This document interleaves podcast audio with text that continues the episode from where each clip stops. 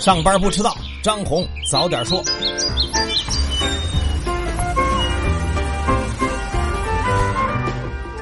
各位听友早，今天是六月十八号，星期二，欢迎收听今天的张红早点说。上来还是说大事昨天夜里十点五十五分，四川宜宾的长宁县发生了六点零级地震，震源深度十六千米，并在一个小时之内发生二级以上余震二十二次，其中最大的一次是五点一级。截至今天早上五点二十分，地震已经造成十一人死亡，一百二十二人受伤，其中危重五人，重伤十六人。目前的救援工作还在持续。进行当中，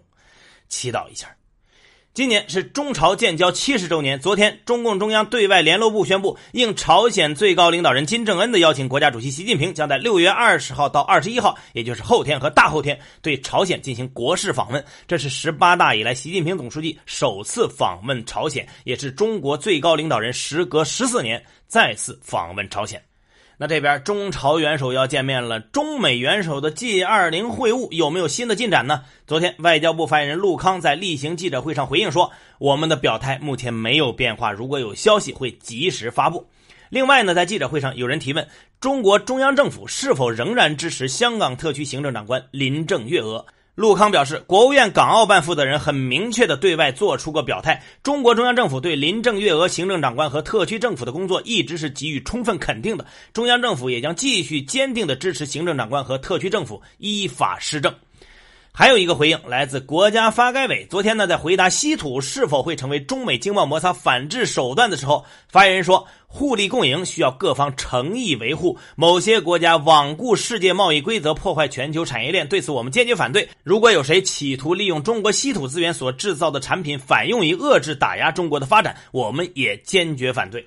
接着来说说华为。昨天下午，华为创始人任正非与几位美国嘉宾座谈的时候表示，由于美国采取的措施比预计的严重。华为未来两年预计将会减产，每年销售收入将下降约三百亿美元。他说呢，这两年他们要进行很多版本的切换，这都需要时间。预计到二零二一年，华为可以重新焕发出勃勃生机。同时，他还透露说，未来呢不会有业务拆分和卖掉的问题。之前卖掉海底光缆公司是早就有的想法，原因呢是他和现有的业务不聚焦。华为也不会出现大规模的裁员，但整合一直在进行，目的还是聚焦主航道。另一边呢，美国对中国企业的打压范围还在不断的扩大，华为的合作方也有可能遭殃。六月十号，美国参议院通过公开信形式指出，华大基因和药明明码与华为有业务合作，可能会通过华为接触到美国的基因数据，并因此要求调查。昨天，药明明码和华大基因对此相继做出了回应。药明明码说，中国和美国市场的基因数据是分开存储的，美国市场的基因数据存储在一家美国云服务商，而中国市场数据的云存储服务商也并不是华为。华大基因呢，则回应说，华大集团是民营机构，上市公司华大基因是集团内规模最大的板块。华大基因在美国的业务严格遵守当地法律，并呼吁美国政府客观公正的对待此事。说到了贸易问题，最近呢，印度和美国也杠上了。六月十五号，印度财政部宣布将对二十八种产自美国的进口商品加征最高到百分之七十的关税，作为美国拒绝对印度豁免钢铝关税的报复。在继六月五号美国正式取消印度普惠制待遇后，这条反制措施也使得美印贸易紧张局势进一步升级。那么，针对印度的这一动作呢，外交部发言人陆康昨天表示，任何国家都有权维护自己的正当权益。再来关注一下债券市场。最近呢，包商银行被接管的事儿呢有所发酵，债券市场流动性风险开始由中小银行蔓延到非银机构。为了防范流动性问题引发系统性风险，央行在六月十四号出台了三千亿元的流动性支持计划，专门针对解决中小银行的流动性问题。另一边呢，针对非银机构的流动性困难，则是由证监会负责牵头化解。前天，证监会副主席李超表示，当下不能任由互不信任继续扩散，引发系统性风险，因此需要采取有效措施来阻阻断风险的传递。针对当下商业银行不情愿向非银机构提供流动性的局面呢，监管当局安排了九大券商和基金公司向中小券商和基金提供流动性支持，放开了券商自营对资管产品和投顾产品的流动性支持，证金公司。可以为券商提供回购融资，还有对于部分机构进行定向融资支持等等。最后来说说电影吧。前天在中国电影产业高峰论坛上，上影集团、阿里影业等影视公司负责人就行业未来展开讨论，其中要质还是要量成为了关注重点。上影集团董事长任仲伦表示，前几年中国电影票房的迅速增长，让电影从业者有些冲动，恨不得五年内能超过美国。接下来，国产电影尤其需要打造精品，而不仅仅追求工业化制造。那对于工业化制造呢？阿里影业董事长樊路远认为，真正的工业化是电影人才综合素质的提升。很多电影第一部演火了，到了第二部就换演员，里边的人物完全没有延续性，这对中国电影的影响非常大。而不同于其他嘉宾的观点，光线传媒董事长王。王长田认为，整个行业从公司到演员受到的打击仍然没有扭转，而除了从业者需要重振士气，最核心的还是要提高资本的信心。中国当前的情况下，更应该多拍一些影片，通过市场的机制进行淘汰。市场的机制，这很重要。好，接下来关注今天的财新说，国际原油价格将何去何从？财新网专栏作家林采宜表示，从供给端看呢，原油的变动来自于产量数据；从需求端看呢，变动通常来自于市场预期。现货基差与贴水、期货价格结构等数据能从不同角度反映市场预期。目前呢，原油市场基本面处于供过于求的状态，供给增长超过需求增长的预期，同时库存的被动增长也将对油价趋势形成压制。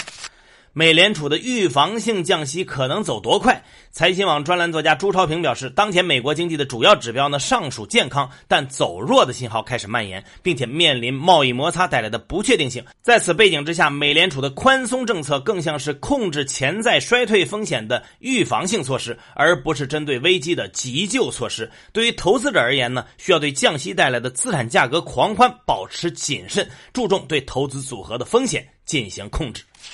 房地产投资的拐点已经出现了吗？财新网专栏作家夏磊分析，从领先指标来看，拿地见顶回落已经一年，决定了当下就是投资拐点。从资金流入看，下一阶段银保监会重点整治资金违规流入房地产，将在资金端制约房地产投资。预计房企到位资金增速将持续回落。从成本结构上来看，施工和单位建筑安装成本的支撑因素都开始弱化，建筑安装支出拐点临近，土地支出增速将继续回落，后续土地支出甚至可能会。会出现负增长。接下来是张红一句话，看看今天有哪些重要的资讯不容错过。五月份沪市日均交易量为两千一百六十八亿元，环比下降百分之三十九点九五；深市日均交易量为两千七百五十二亿元，环比下降百分之三十七点九五。财新数据显示，五月份中国发行地方政府债超三千零四十三亿元，同比下滑百分之十四点三四。截止五月，地方政府债务余额破近二十万亿元，较上月环比增长两千一百六十九亿。昨天，上海证券交易所和伦敦证券交易所开展的沪伦通正式启动，华泰证券发行的沪伦通下首支全球存托凭证产品在伦敦交易所挂牌交易。央行昨天开展一千五百亿元、为期十四天的逆回购，这是五月份以来央行对县域的农村商业银行实行的第二次定向降准。今年前五个月，全国发电量同比增长百分之三点三，增速较去年同期回落五点二个百分点。国家发改委、民政部等十部门联合公布关于全面推开行业协会、商会与行政机关脱钩改革的实施意见，要求行业协会、商会脱钩改革于二零二零年底前基本完成。国家禁毒办发布报告指出，制毒活动以往较少的西北、东北地区制毒活动出现明显上升，传统制毒重点省份广东出现源头性收缩。阿里巴巴宣布将进行股份分拆，建议以每股普通股一比八的比例进行分拆，此举或是为赴港上市进行的准备工作。拉卡拉昨日公告称，计划联合联想控股等发起设立联信证券，拉卡拉将认缴出资三点六亿元。最后是国际资本市场，美股小幅收高，道指涨百分之零点零九，报收于两万六千一百一十二点五三点；标普百指数涨百分之零点零九，纳指涨百分之零点六二。波音领涨，社交媒体和娱乐板块普遍上涨。国际油价下跌，纽交所七月交货的轻质原油期货价格下跌零点五八美元，报收于每桶五十一点九三美元。八月交货的伦敦布伦特原油期货价格下跌一点零七美元，报收于每桶六十点九四美元。好，以上消息来自于我们财新网、还有新华社和三大证券报。各位安心上班，好好挣钱，为宜宾祈祷。咱们明天见。